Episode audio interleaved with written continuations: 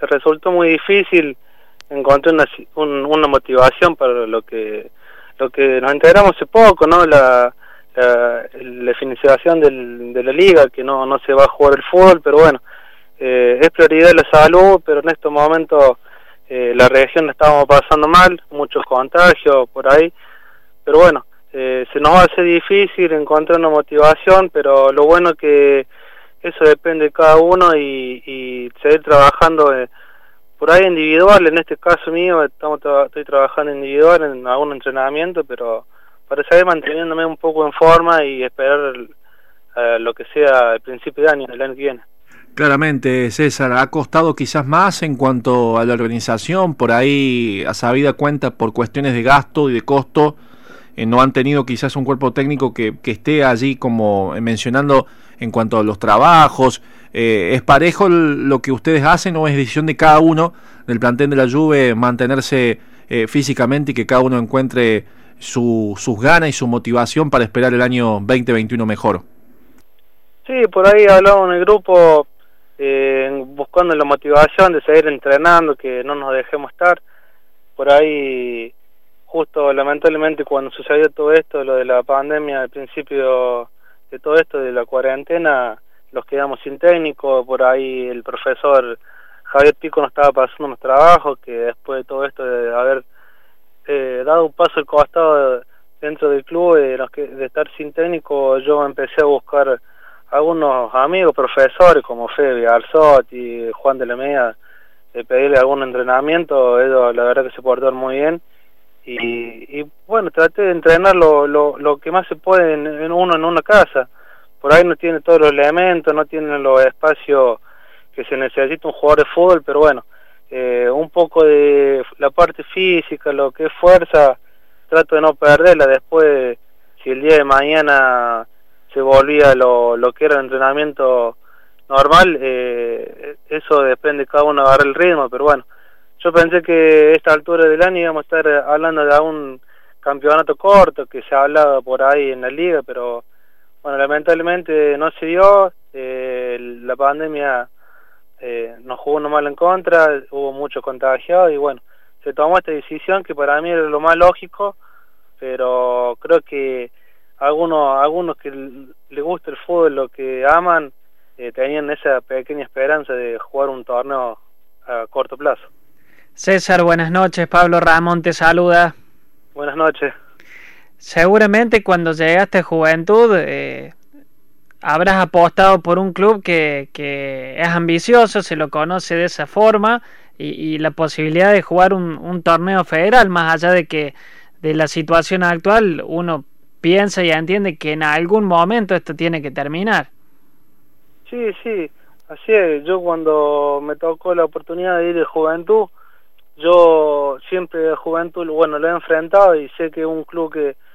pelea por grandes cosas. De, lamentablemente cuando fuimos el año el año que el año pasado que me incorporé eh, pudimos clasificar los playoffs en lo que fue el regional y después bueno quedar afuera con Malagueña y uno este año quería pelear lo mismo, o sea quería ganar el torneo local para poder eh, conseguir esa, esa clasificación en lo que era el regional de, del siguiente año, pero bueno, eh, yo creo que eh, uno trata de buscar siempre lo mejor, eh, sea donde sea, en un club donde pelea, pero bueno, lamentablemente esto no estaba en los planes de nadie y, lo veía muy lejos cuando empezó a aparecer, me acuerdo en diciembre, por ahí que estaba en China, lo veía muy lejos, pero bueno, se ve que esto caminó muy rápido y bueno, llegó hasta acá y en todas partes del mundo. Y del tiempo que, que llevas en juventud, ¿Qué balance haces en cuanto a tu rendimiento, en cuanto al club, más allá de, que recientemente acabamos de decir lo, de, lo del federal y, y eso, en cuanto a la institución, ¿qué, qué sensaciones te, te dejó Juventud hasta el momento? No, la verdad que creo que uno de los pocos clubes muy hay en, en Río Cuarto, sacando de lado estudiante y bueno, Atenas la verdad que es un club muy joven, pero tiene grandes ambiciones, tiene buenos dirigentes, eh, bueno, buen, la verdad que es un club que vale la pena estar ahí y cuando está eh, uno propone dejar todo y dar todo. Eh, la verdad que yo siempre agradecía a los dirigentes cuando me eligieron ser parte de ellos, del plantel de ellos, porque uno siempre quiere estar en, en, lo más en lo más alto de Río Cuarto y por ahí eh, venir uno en el caso mío de jugar en la B y estar eh,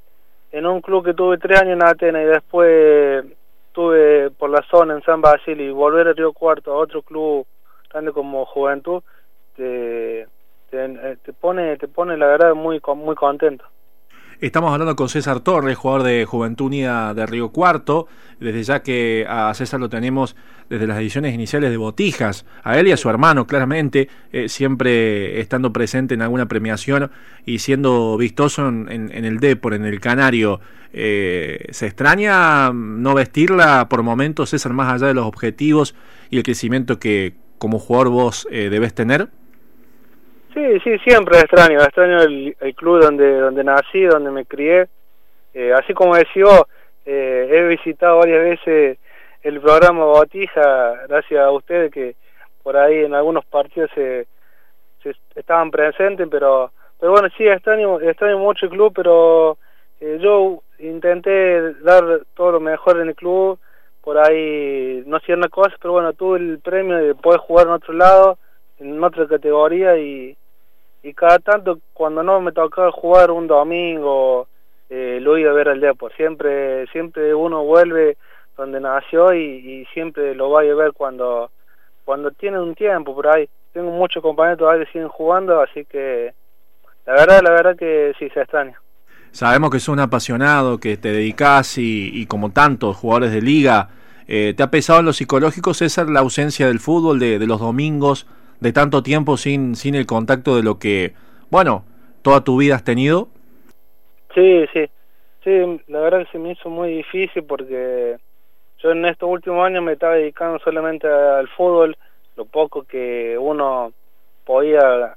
tener un sueldo mínimo de fútbol, lo, lo vivía gracias a él. Eh, siempre le, le, puse todo el empeño y por ahí cuando llegaban los sábados más de todos los domingos se me hacía eterno, pero bueno. Eh, él, lamentablemente, como te digo, tuvimos mala suerte este año, muchos jugadores han, apostado este año. No sé si el año que viene la mayoría de los jugadores van a seguir apostando de fútbol, porque ya creo que algunos casos han salido a buscar otro otro trabajo y por ahí se va a complicar trabajar y entrenar a la vez. Eh, yo en, este, en mi caso todavía tengo una pequeña esperanza, pero bueno,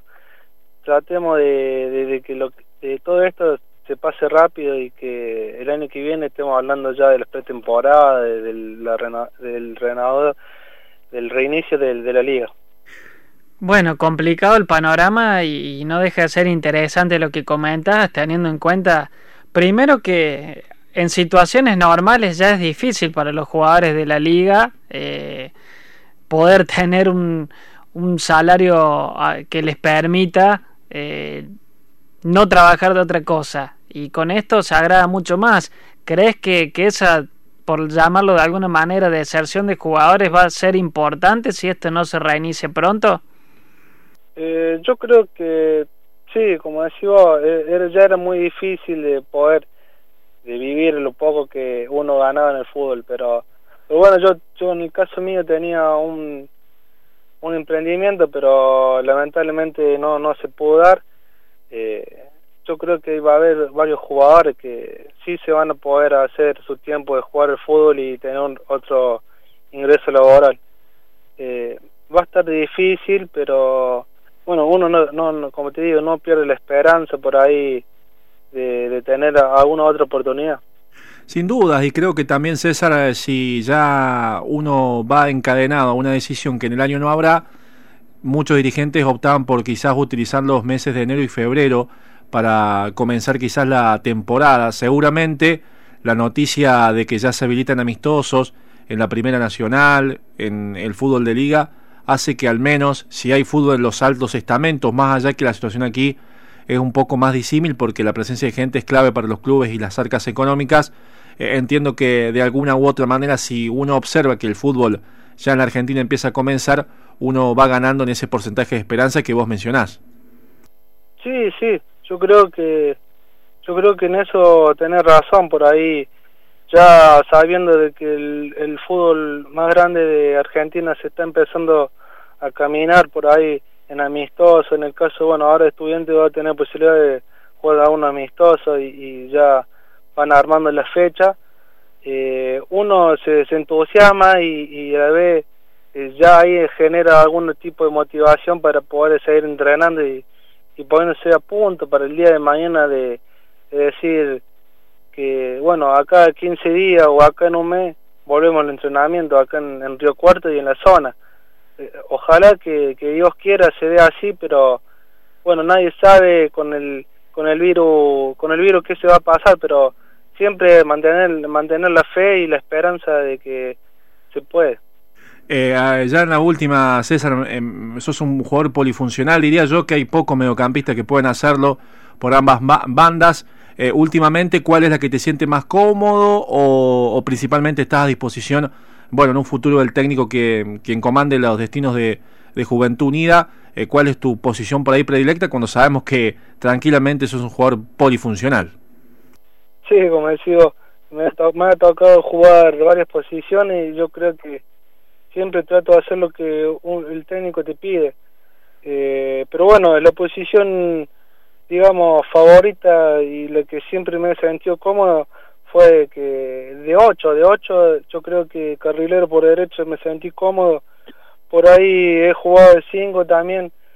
pero yo creo que la favorita es de 8. Eh, sin duda, si el técnico me dice que tengo que jugar de,